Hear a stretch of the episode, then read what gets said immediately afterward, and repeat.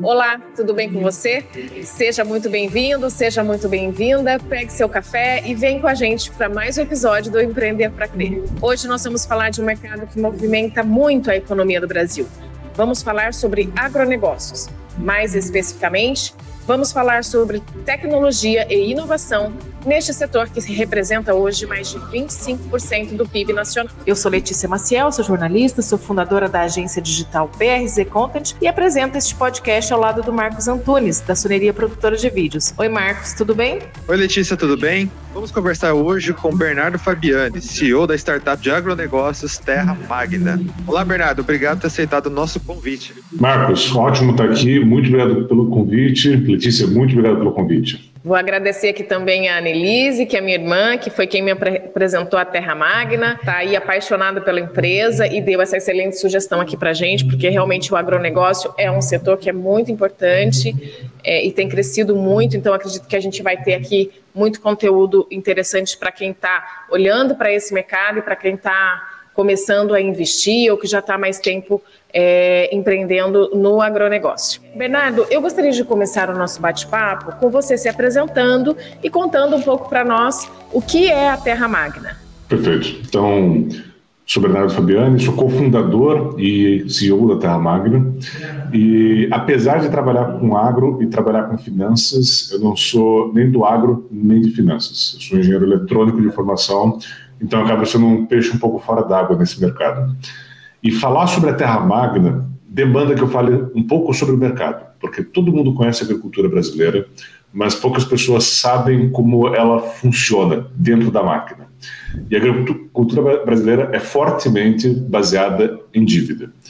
Dívida de curto prazo, dívida de longo prazo, dívida para financiar o custeio, o OPEX que a gente chama, dívida para financiar o longo prazo, o investimento, o CAPEX.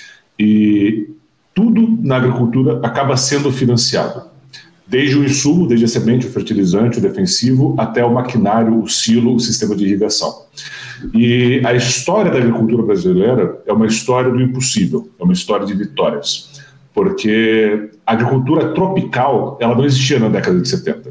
O cerrado, ele era tido como uma terra infértil na década de 70 o Brasil era um importador líquido de alimentos. Nós recebíamos socorro alimentar do mundo e hoje, todos sabemos, nós alimentamos o mundo.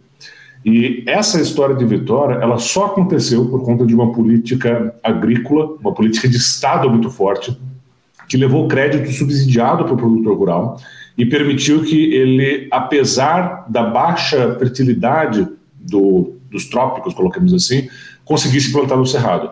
E hoje a gente sabe o que Mato Grosso é, uma potência agrícola responsável por um terço da produção do Brasil.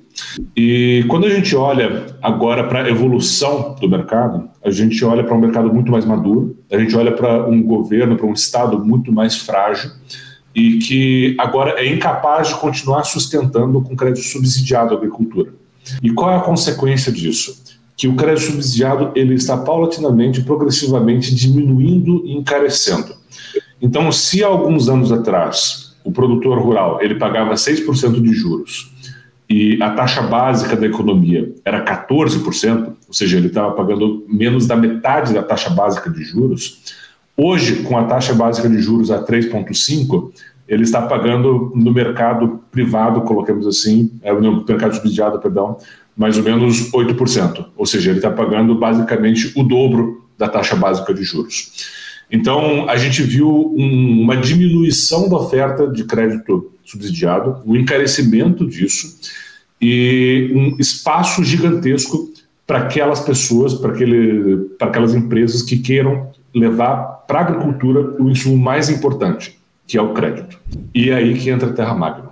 A Terra Magna ela é uma empresa que leva crédito, que é o insumo mais importante da agricultura, reforço, para toda a cadeia de valor do agronegócio. Então, não falando apenas do produtor rural, mas falando da revenda de insumos, falando do distribuidor de insumos, da cooperativa, falando do fornecedor, do produtor daquele defensivo agrícola, daquele fertilizante, daquela semente.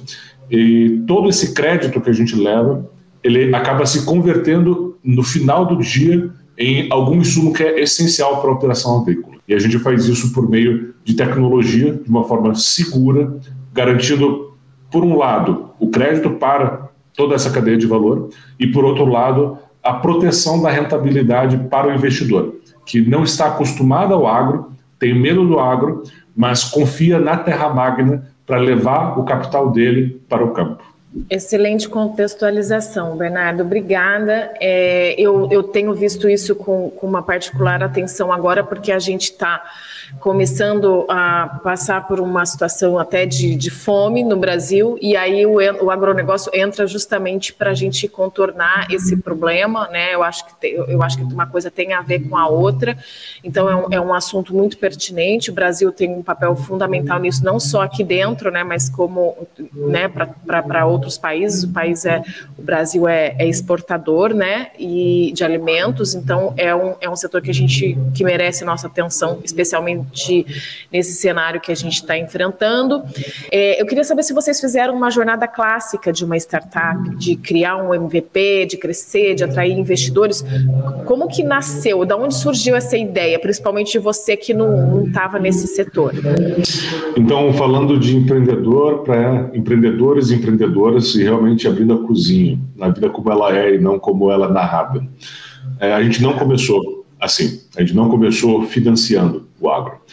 É, a gente, como engenheiros, nós entendíamos, nós entendemos um problema, que é o problema da concessão de crédito no agro, que é o seguinte: é muito difícil de você dar crédito no agro de uma maneira confiável ou confiante, por um outro lado. Então, é muito difícil de entender quem é o produtor rural. O Serasa, por exemplo, pegar um bureau de crédito, não vai funcionar direito quando você vai avaliar o risco de um produtor rural e por isso o risco percebido é muito grande. Hoje, 74% dos insumos de safra eles são autofinanciados. O que significa isso? Que não é um banco ou não é um investidor que está financiando aqueles insumos.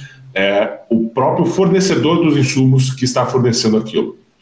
Então, isso é um reflexo de todo esse medo que o mercado financeiro de capitais convencionais tem do agronegócio.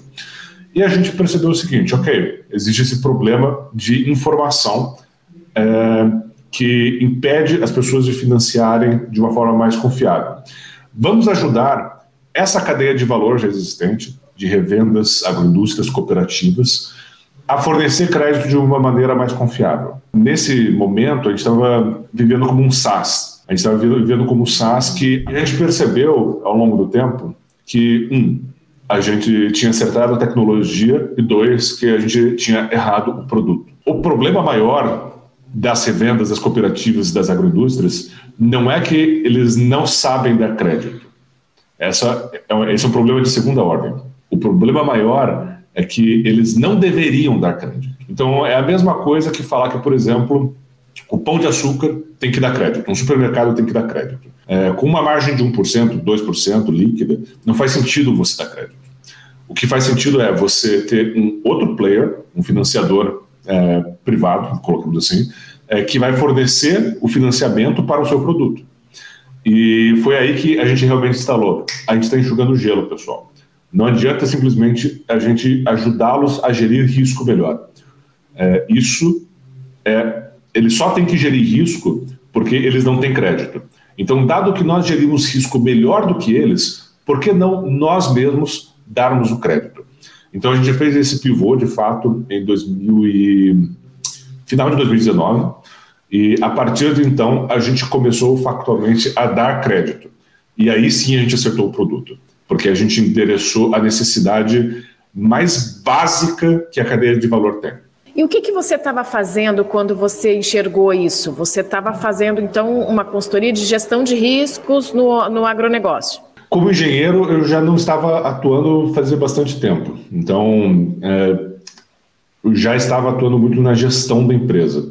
Mas isso vem muito do contato com o cliente. Então, é, acho que qualquer empresa, mas particularmente uma startup, como factualmente somos, inclusive respondendo uma pergunta anterior sua, é muito importante você estar ouvindo o que o cliente está falando, mesmo que nas entrelinhas, porque muitas vezes ele não vai saber explanar. Se você chega para ele com uma solução de gestão de risco, ele vai falar: ótimo, isso vai me ajudar.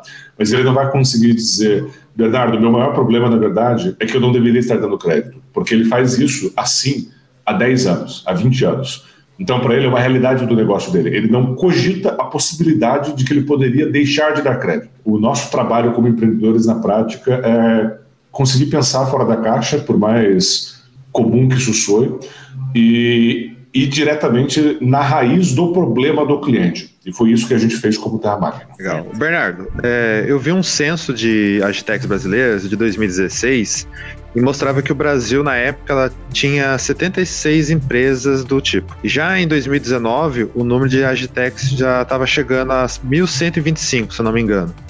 É, eu queria saber como você vê esse crescimento exponencial de agitex no agronegócio brasileiro. Desafiadora, é, tanto o número quanto a pergunta. Vamos lá. É, eu vejo isso como um, uma, assim, uma uma representação da oportunidade que finalmente está sendo reconhecida no agro brasileiro.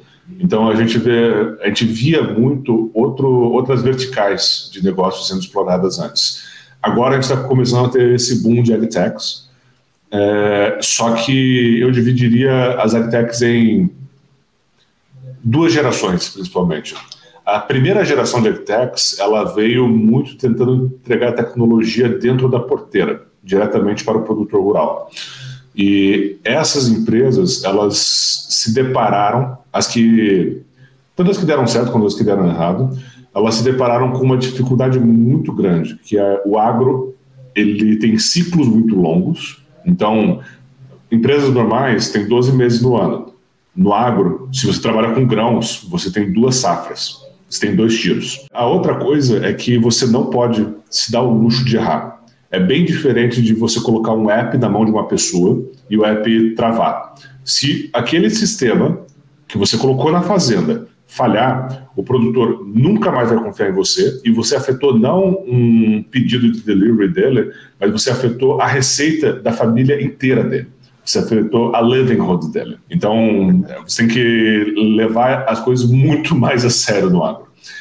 E por, outro, e por fim, você tem o problema da distribuição.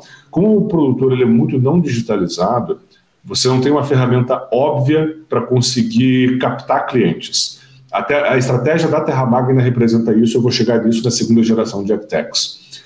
É, você não consegue acessar o produtor rural usando Google Ads, usando Facebook Blueprint, usando assim anúncios pagos por meios digitais. Isso não é uma coisa que dá escala hoje. Eventualmente vai dar, mas hoje não funciona.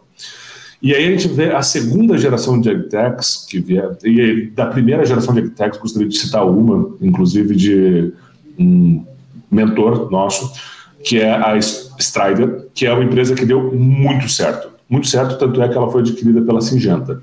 Mas ela passou por todas essas dificuldades que eu comentei. O problema da distribuição, o problema da desconfiança, o problema do ciclo longo, o problema de não poder errar, porque aquilo afeta a livelihood, a receita familiar daquele produtor. Citar também o caso da Solif Tech, que é uma empresa que está até hoje no mercado, crescendo, e ela endereçou essa dificuldade de distribuição de uma outra forma.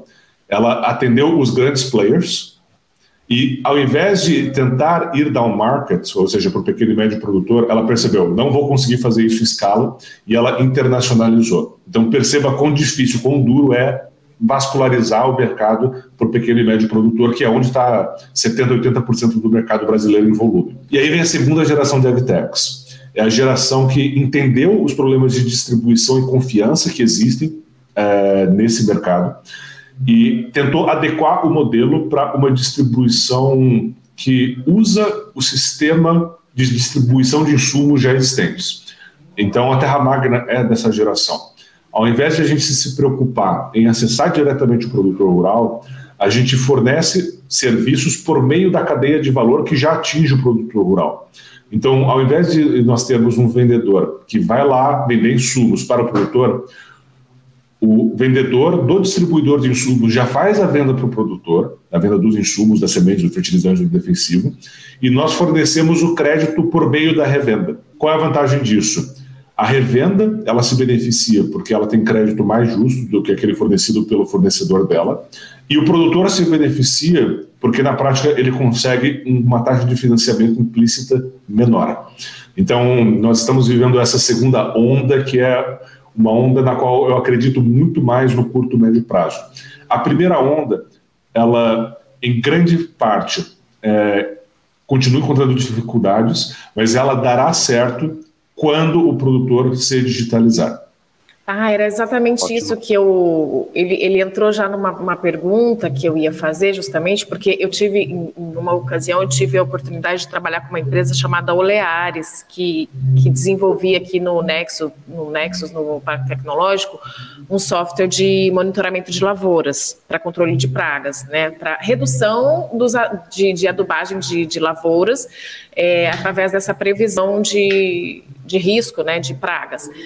E a, o nosso grande desafio, justamente, era fazer essa educação do, do público final, né, do, do, do, produtor mesmo, de chegar até ele, porque ele não tinha um celular que, que pudesse baixar o aplicativo, a gente tinha que ir lá, ensinar o produtor a, a usar, enfim, era muito difícil esse caminho. Isso deve fazer uns cinco anos.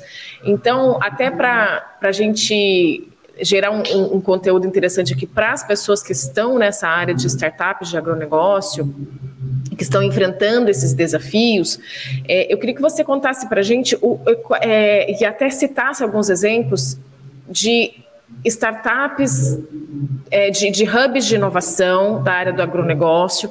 É, quais são, é, de fato, os recursos que vocês têm usado para fazer esse avanço, para levar de fato a tecnologia. Eu não sei se a Terra Magna faz isso ou quem está fazendo esse trabalho de levar e implementar a tecnologia no campo. Como é que está isso hoje no Brasil? Já você considera que já esteja bastante evoluído? Tem um longo caminho para isso? Queria que você contasse um pouquinho sobre essa realidade. Tem um longo caminho para isso. Então, é, a distância entre a tecnologia Assim, só uma ressalva antes de qualquer coisa. O campo tem muita tecnologia, só não é a tecnologia digital de apps, celular. Então, quando você fala de, uma, de um maquinário, quando você fala de semente, quando você fala de defensivo, ou mesmo de um biofertilizante, você está falando de muita tecnologia embarcada. Mas é uma tecnologia old school, chamamos assim. Então, só fazer essa ressalva antes de continuar. Existe tecnologia no campo, mas não é a tecnologia que permite a você ganhar escala como uma startup. Agora, dito isso, falando sobre é, players que têm levado, têm tido essa preocupação de educar o mercado. É, eu citaria três.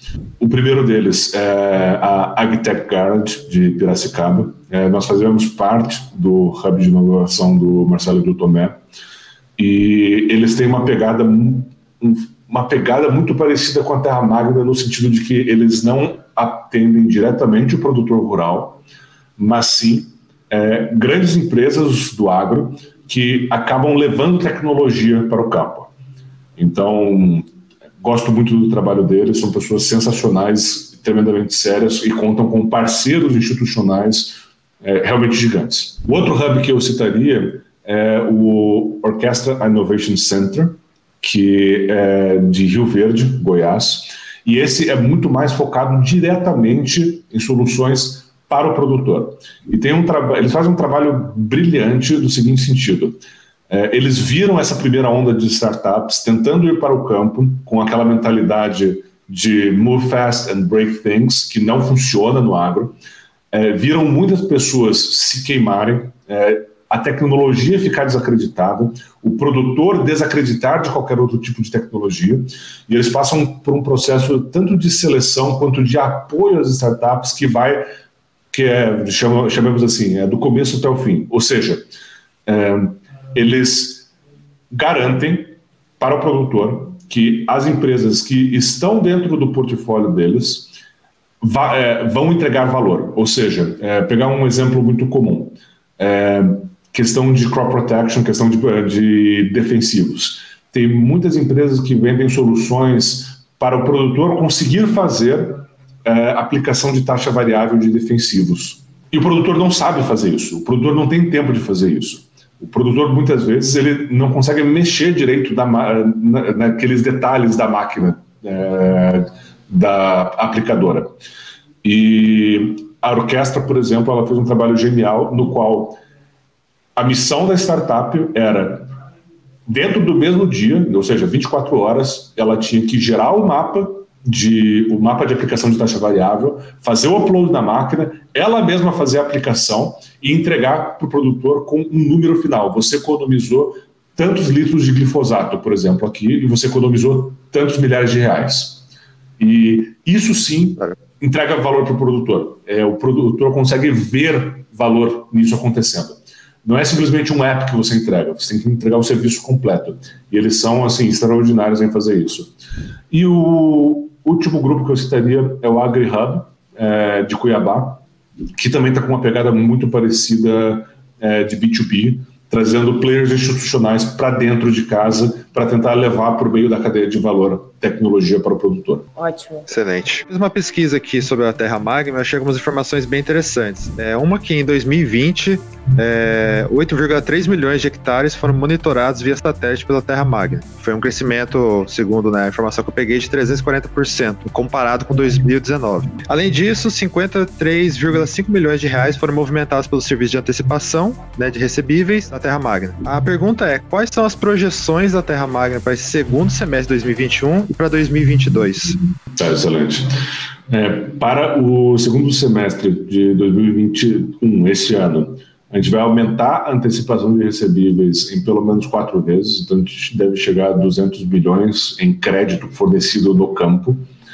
E, é, é, e tudo no agro é superlativo, né? Acho que isso é muito importante de destacar. Então, quando você vê uma fintech começando, você vê o pessoal começando com é, 5 milhões no máximo, 10 milhões. E no agro, se a gente começasse com 5, 10 milhões, isso não daria para absolutamente nada em questão de crédito. Então, por isso que a gente já começou com praticamente 50 milhões. E, por outro lado, é, a questão da área monitorada, a gente não tem uma meta atrelada a isso, Marcos. Por quê? Porque, no final, a nossa intenção é ajudar a cadeia de valor com crédito. Então, se a gente continuar monitorando uma área similar e conseguir antecipar mais crédito para o campo, isso vai funcionar para a gente. Se a gente quadruplicar a área monitorada, mas não conseguir aumentar a quantidade de crédito que a gente está levando para o campo, a gente falhou na nossa missão. Então, acaba sendo um número interessante de dividir para mostrar a escala que a tecnologia permite oferecer, mas a gente não tem uma meta atrelada a isso. A nossa meta é realmente crédito no campo, no chão, na lavoura. Ótimo. Certo. Gostaria de saber como uh, de falar um pouco sobre relações com investidores. É, como que vocês estão é, criando, construindo e alimentando a relação com os investidores para é, captação de, de, de aporte para a Terra Magna? Assim, acho que é uma questão de dividir muito entre investidores atuais, pessoas que já estão conosco, e investidores potenciais, investidores que eventualmente podem investir na Terra Magna.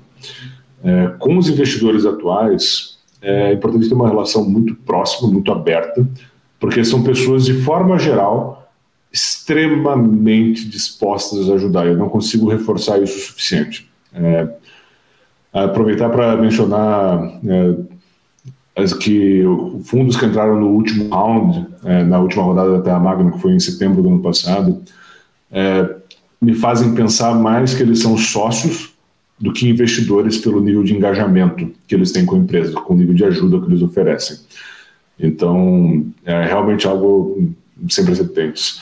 Então, um relacionamento muito aberto e saber muito bem o que você deve esperar deles. Então, você deve esperar uma pessoa, um grupo, que vai te ajudar a crescer a empresa. Eles não são seus chefes, eles são seus parceiros na construção de um sonho conjunto que vai ser gigante e vai ser genial, não só para você, para eles, mas para todo o Brasil. Agora, por outro lado, com novos investidores, é muito uma questão de transparência, eu diria. Então, existem muitos empreendedores que acabam aparecendo out of the blue, assim, do nada, e falando: Oi, é, meu nome é Fulano de Tal e eu quero levantar, eu estou levantando uma rodada de investimento. E assim, não, o investidor não te conhece, o investidor nunca ouviu falar de você potencialmente, é, você não construiu um relacionamento com aquele investidor, ou seja, você é um estranho pedindo dinheiro para ele. E uma das coisas que uma das investidoras que entrou na última rodada sempre fala, e assim, é surpreendente o quanto isso é verdade, é, ask for money and get advice, ask for advice and get money. Ou seja, é, peça dinheiro e você vai conseguir conselhos, mas peça conselhos e você vai conseguir dinheiro. Lembrem que é as pessoas são muito dispostas a ajudar. Então, quase que por definição, é, as pessoas que estão nesse mundo de venture capital, elas são muito open, elas são muito abertas e elas querem sinceramente ajudar. É, se você já for, se elas já forem investidoras suas, elas vão querer naturalmente ajudar mais. Mas uma das formas pelas quais você pode construir um relacionamento com novos potenciais novos investidores é, ao longo do tempo é marcar conversas periódicas. Então, tem um update significativo a cada três meses ou a cada dois meses. Marca uma conversa, mostra como a empresa está indo, seja aberto das dificuldades que você está tendo e ask for advice porque esse nível de transparência, esse nível de abertura é, vai levar simplesmente esse investidor a extrapolar esse comportamento e quando ele sentir que você está pronto para uma rodada de investimento, ele vai falar, cara, você não acha que você poderia ir mais rápido com um investimento nosso?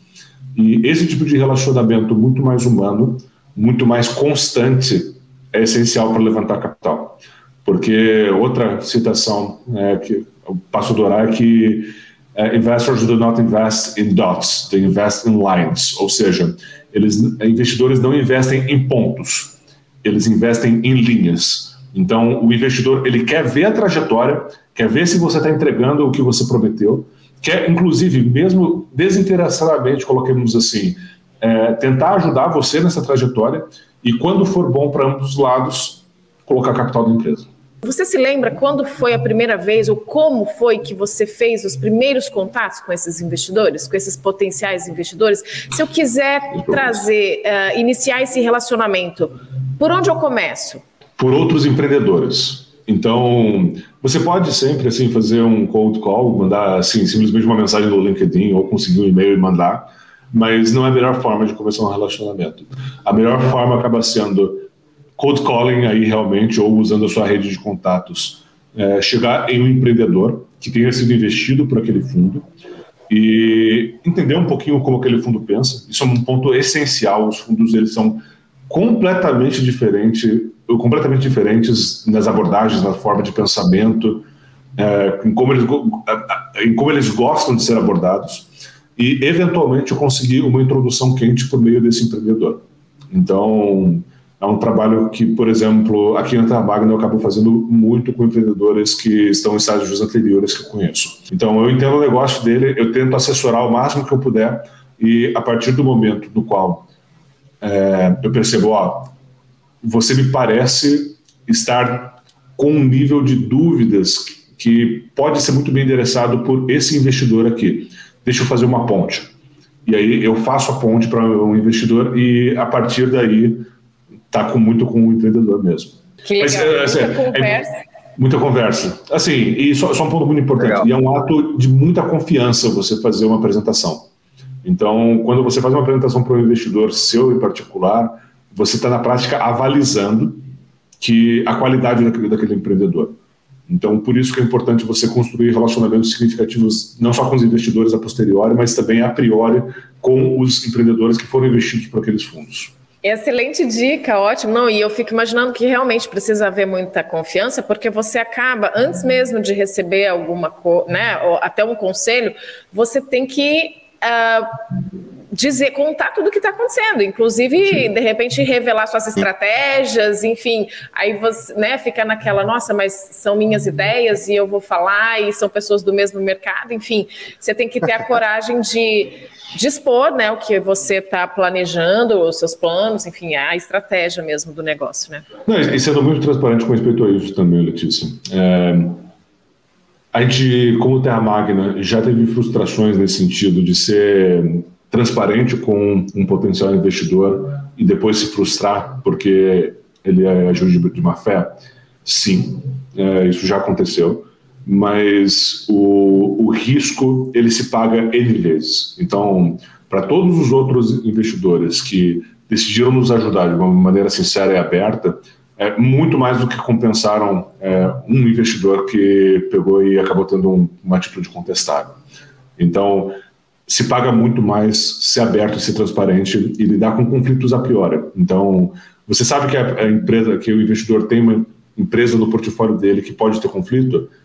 Pergunte. É a melhor coisa a fazer.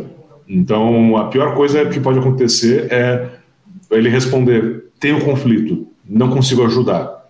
E a vida segue. Muito Ótimo. bom a gente poder é, trabalhar dessa forma, né? Assim, é, uma, é uma ótima notícia, porque de saber que, que o, o, o, retorno vai ser muito maior, vai compensar o risco, né? Da gente poder fazer essas trocas. Porque se a gente guarda tudo para a gente, a gente não evolui, né? Exato. Legal. Bernardo, é, recentemente, na verdade foi no final do ano passado, né, a Terra Magna recebeu um aporte de 2 milhões de dólares, né, liderado pela OneVC e a participação da Maya Capital. Eu queria saber como que foi esse processo, como aconteceu, e o que, que você espera de impacto na Terra Magna nos próximos anos. Olha, esse processo foi totalmente remoto, inclusive vai ser um prazer quando eu conhecer o Bruno da OneVC e a Mônica da Maia presencialmente, porque os até hoje eu só os conheço de vídeo.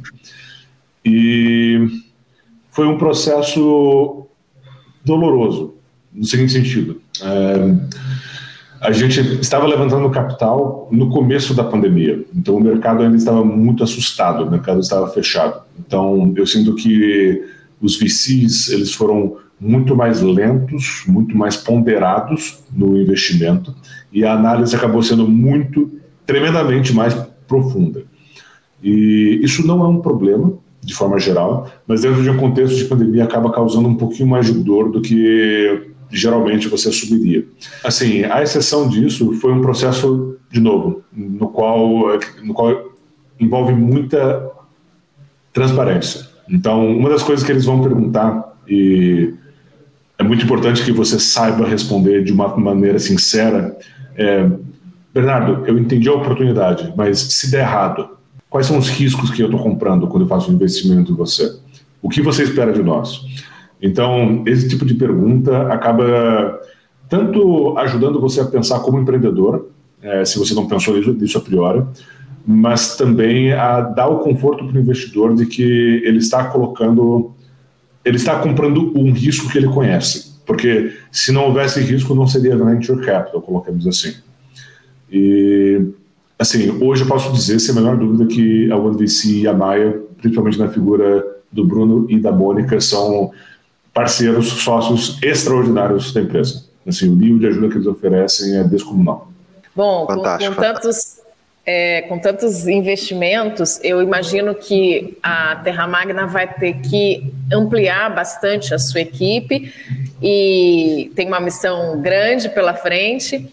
E eu gostaria de, já que você está dando tantas dicas especiais aqui para os nossos ouvintes, estou super feliz de, de, de, de, compartilhar isso com todo mundo, principalmente por, por saber desses valores que a, que a Terra Magna carrega. Eu gostaria de entrar um pouco nessa questão um pouco mais interna da, da construção da Terra Magna, que é, são as estratégias de, de recursos humanos e a, a, a contratação de pessoas. Uh, e aí, eu, eu, particularmente, eu gostaria de falar sobre os desenvolvedores, porque eu tenho, estou começando a me aproximar do mercado das startups e eu sempre ouço falar dos desenvolvedores, né, os famosos devs. Queria que você falasse um pouquinho quem são esses desenvolvedores, qual a importância deles para o desenvolvimento de uma startup e qual é o perfil de desenvolvedor que empresas do agronegócio e startups como a Terra Magna precisam? Tá, assim, essa é uma excelente pergunta. É, começar de trás para frente. Eu diria que o perfil que uma empresa no agro precisa é precisamente o mesmo perfil que qualquer empresa de tecnologia precisa. Então, a tecnologia, ela, de forma geral, ela é um meio e não um fim. Então, por isso que acaba não fazendo diferença qual, qual é o sabor do seu negócio, se é agro, se é retail, se é fim, é, se é insurance. Você vai precisar de alguém para construir uma ferramenta. Então, esse é um ponto importante. É, com respeito à questão de devs, hoje a gente já tem uma disputa muito grande no mercado e o que a gente percebe é que é muito difícil de você encontrar talento pronto no mercado. É, acho que isso é uma coisa que foi muito bem construída aqui na Terra Magna. Duas coisas, na verdade. Tanto a cultura quanto o nível técnico do nosso corpo de desenvolvedores. Então, não é incomum que um desenvolvedor é, sênior no mercado ele acabe sendo entendido como sendo pleno no nosso processo seletivo. Quem são essas figuras emblemáticas? Né? Acho que isso é muito importante. É, e como que você consegue o que, o que muitos desenvolvedores querem? Os desenvolvedores, de forma geral, tá? E aqui eu estou falando muito do perfil interno da Terra Magna. São pessoas que são movidos a desafio, a aprendizagem, detestam mesmice. Então, se eles tiverem que ficar fazendo a mesma coisa o tempo inteiro, eles vão embora. E é essencial, eu não consigo frisar isso o suficiente, que você tenha uma cultura extremamente forte de candor, de abertura.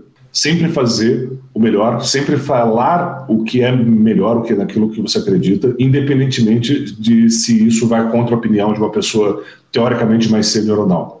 É, esse nível de sinceridade brutal que a gente tem aqui na empresa é cativa e choca. Então, para citar exemplos, por vezes, pessoas recentes da empresa entram e em uma reunião né, na qual eu estou presente, alguém fala: Bernardo, não concordo com você por conta disso, disso, disso. E a pessoa fica chocada, porque teoricamente é outra pessoa discordando publicamente do CEO da empresa. E isso é importante e os devs gostam disso. Eles gostam de se sentir desafiados, eles gostam de desafiar e eles não vão respeitar a sua autoridade por conta de um título. A autoridade para eles deriva, ela é conquistada, ela não é dada. Hoje a gente tem, por exemplo, um desenvolvedor extremamente senior dentro da Terra Magna, do ponto de vista de capacidade técnica, do ponto de vista de é, maturidade, e ele é extremamente novo. E, todavia, todos, todas o respeitam, não porque ele tem um título, mas porque ele fez por merecer aquela autoridade técnica. O que não é confortável, tá? Tem muita gente que acha tem, tem muita gente que acha desconfortável, mas depois que você vive essa cultura, você não consegue sair dela. É, você não consegue ir para uma cultura de politicagem, para uma cultura de meias palavras, para uma cultura de ah, nossa, mas é, essa é a opinião do chefe, então vou fazer isso porque o chefe mandou. É, depois que você vive essa cultura de eu vou fazer o, o que eu acredito que é necessário e assim me provem o contrário, é, apaixona. Sim, é muito mais fácil ser sincero, né, Bernardo? Eu, eu, diria que não, eu diria que não. Eu diria, Letícia, eu diria que pelo contrário, é doloroso ser sincero muitas vezes. As é doloroso, é... mas assim, você não tem trabalho depois de ficar fazendo politicagem, justamente. Você fala o que você é, acredita, tem né? essa questão aí.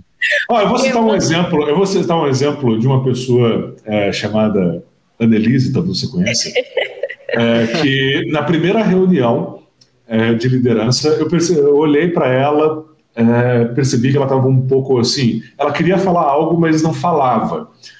E assim, tive que provocar ela um pouco. Assim, Anne, eu percebo que você quer dividir alguma coisa conosco, fale.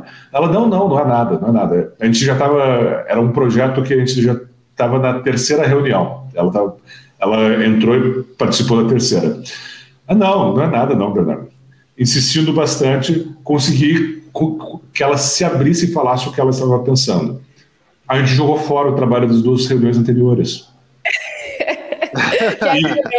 e, está tudo bem, e está tudo, tá bem, bem, porque o, o, importante não é a gente assim conservar, digamos, é, o trabalho anterior por conta de ciumeira intelectual. O importante Sim, é fazer o melhor. Lógico. Lógico, essa é a mentalidade, né, é, Bernardo, que a gente precisa para mudar e mudar rápido, né? Eu, eu sei que a gente está passando por um, por um momento de mudança muito grande no formato de trabalho, é, é tanto também na, na, na, no formato dessa liderança, né, numa, numa, numa cultura mais horizontalizada. Como é que a Terra Magna está é, olhando para isso, conduzindo isso? Como que, que né, durante a pandemia vocês ficaram em home office? Como você acha que vai ser esse futuro do trabalho é, daqui para frente? Né? Como é que vai ser o, esse modelo, esse formato de trabalho daqui para frente? Essa também é uma pergunta difícil. Então, eu começaria com o seguinte disclaimer. É, eu não sei, não tenho uma opinião formada com respeito a qual vai ser o futuro do trabalho. Então, minha impressão é que a gente vai ver cada dito isso, a impressão é que a gente vai ver cada vez mais pessoas trabalhando remotamente. É, só que não sabemos ainda se a gente vai ter um modelo que vai ser híbrido ou vai ser o chamado officeless. Então a dúvida acaba sendo muito mais é, em qual nível de remoto nós vamos estar, não mas se a gente vai ficar 100% remoto, perdão, 100% presencial. É, por que eu digo isso? Porque funcionou muito bem. Então, existia um preconceito muito grande com respeito ao trabalho remoto antes, e assim, a gente viu a produtividade das equipes subirem, a produtividade das equipes subir muito, é, ampla, geral e irrestritamente, não foi só é, para os devs, isso foi para todas as áreas. Só que é muito mais difícil de você gerir pessoas nesse contexto, porque queira ou não, o contato humano ele é importante para você gerar empatia e você perde a oportunidade de surpresas. Você não dá chance à sorte de você estar tá tomando um café com alguém na Copa e aí surgiu uma ideia. E a ideia acaba sendo você é, pegar o melhor dos dois mundos. É uma dúvida ainda, a gente tem um grupo de trabalho para estudar se a gente vai 100% officeless, digamos assim, mas é algo a ser definido ainda. É, Bernardo, eu queria aproveitar a deixa da Letícia sobre a questão da, das mudanças é, e focar agora no, no agronegócio, de fato. Pesquisei aqui que enquanto o PIB brasileiro recuou em 2020 4,1%, o, já o PIB do agronegócio, né, o brasileiro, ele teve um, um avanço recorde, né? Então ele chegou a ter uma participação, posso ser que esteja errada a informação, porque sempre está se atualizando, mas aqui está dizendo que é 26,6% do PIB do Brasil. A questão é, qual foi a maior mudança que a pandemia trouxe para o agronegócio? O que, que você enxerga que vai mudar nessa pós-pandemia? Tá, excelente.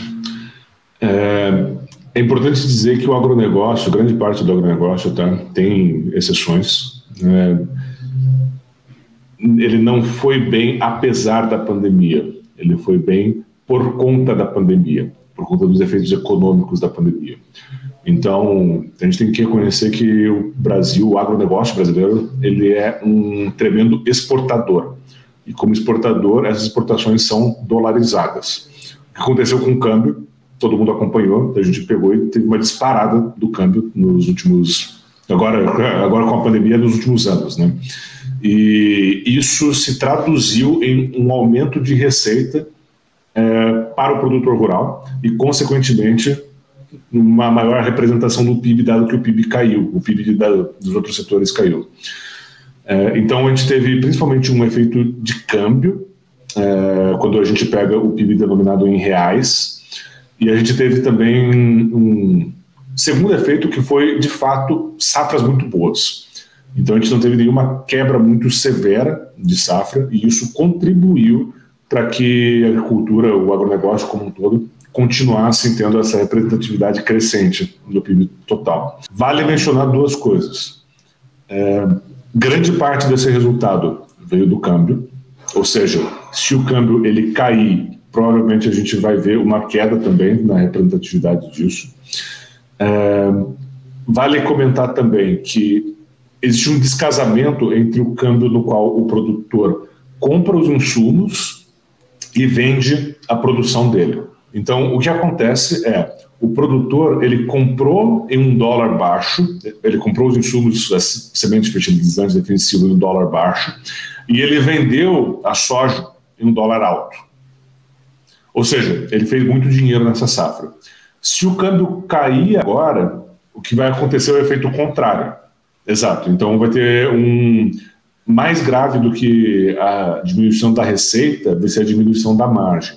Então é muito importante estar atento a isso. Mas, de forma geral, eu costumo explicar o agro da seguinte maneira para os investidores, tá, Marcos? Dentro do contato, dentro do contexto macroeconomia. Sabe quando todo mundo está rachando de fazer dinheiro, tá aquela euforia do mercado? O agro ele está só ok. Sabe quando todo mundo está sangrando, quando a bolsa cai das cinco circuit breakers no mesmo dia? O agro está só ok. Então, o, o agro, ele é, um motor de alto torque e baixíssima rotação. Ele vai para frente, mas ele vai para frente insofismavelmente. Interessante. Ótimo. Tem, tem, que ter é, força para conviver com isso, né, Bernardo? Tem que ter resistência. Alto torque. Alto torque. Alto torque, exatamente.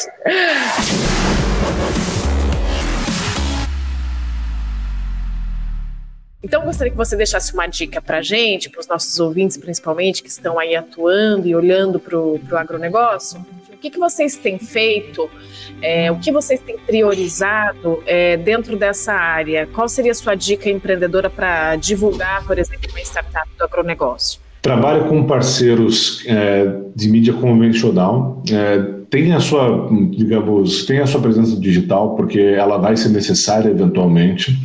É, ela não vai ser uma fonte de receita, assim, não tem essa expectativa, então veja isso muito mais como branding do que como lead uh, generation. É, se, se você quiser leads, o melhor caminho é você ter uma boa assessoria de imprensa para você conseguir uma exposição em canais convencionais como Globo Rural, Terra Viva, Bem da Terra, é, para que você consiga, no AgroMais, para que você consiga é, ter toda essa visibilidade, colocando assim, canal do boi, é, todos esses canais que o produtor assiste. E principalmente, é, faça pequenos testes. Então, a digitalização do produtor rural não chegou ainda, mas ela vai chegar. Eu não sei se vai demorar um ano, se vai demorar dois anos, se vai demorar cinco mas quem chegar antes, quem já tiver uma presença, um branding forte, tiver construído isso ao longo do tempo, e todo mundo sabe que uma, um footprint digital não é algo construído do dia para a noite, vai beber água limpa, vai beber na frente dos demais. Então, seriam essas as recomendações. É, construa uma marca digital, mas não veja isso como uma fonte de receita. É, veja isso muito mais como branding, porque confiança pega muito no agro. O fato de alguém ter ouvido falar de você antes pega muito bem e invista em PR para exposição orgânica em canais é, convencionais, digamos assim, por exemplo, de TV e rádio. E aí, no caso de vocês, vocês estão visando também esse intermediário, né, para chegar no, no, produtor final. É, vocês fazem alguma ação de comunicação interna, é, alguma ação de marketing interno para uh, percorrer esse caminho da cadeia, é, como é que vocês estão pensando uh, as ações para esses uh, intermediários, para chegar não pela imprensa, mas chegar por dentro do mercado? Você, você pensa em alguma coisa nesse sentido?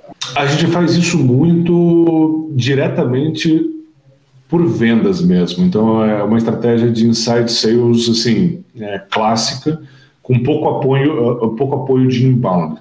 A gente tem algumas ações muito relacionadas a branding para esses intermediários, mas as experiências que a gente teve, de novo, para tentar lead, lead generation, para esses intermediários, é, assim, não funciona muito bem.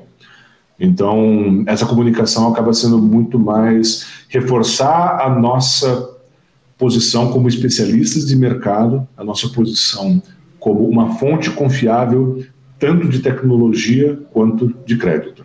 Eu acredito muito nisso, na, na, na força, na capacitação dos, dos consultores comerciais para levar essa comunicação da empresa para o público final, sabe? Eu acho super, super válido, até porque o vendedor entende muito do negócio em geral, né? Normalmente. Sim. Não, e ajuda, e ajuda muito o fato de o cara ligar a TV às sete da manhã e te ver na TV falando. Então, acaba sendo um binário. É, esse tipo de aparição na mídia espontânea, mais o reforço do um reforço mais tete a tete, colocamos assim, isso acaba estabelecendo a sua marca como sendo uma marca confiável. Muito importante saber como você quer se posicionar. Então, Terra Magna é confiança para o campo. Que demais. Obrigada. Ótimo, Nossa, ótimo. muito obrigada mesmo. Não sei, se, não sei se você tem mais alguma pergunta, Marcos, mas Adorei não, a nossa não, conversa. Já. Então, Bernardo, muito obrigada mais uma vez. Espero que você volte futuramente com novidades aqui. É, estamos na torcida e acompanhando aí os passos da Terra Magna, que tem um futuro muito promissor pela frente. Letícia e Marcos, muito obrigado pelo convite novamente. Foi um prazer conversar. Obrigado, Bernardo. Valeu, hein? Bernardo. Esse episódio está sendo transmitido pelo Spotify e também pelo nosso canal do YouTube, onde você pode participar enviando comentários e sugestões. Se inscreva no nosso canal do YouTube, dá um like e ative o sininho. Fique com a gente e participe.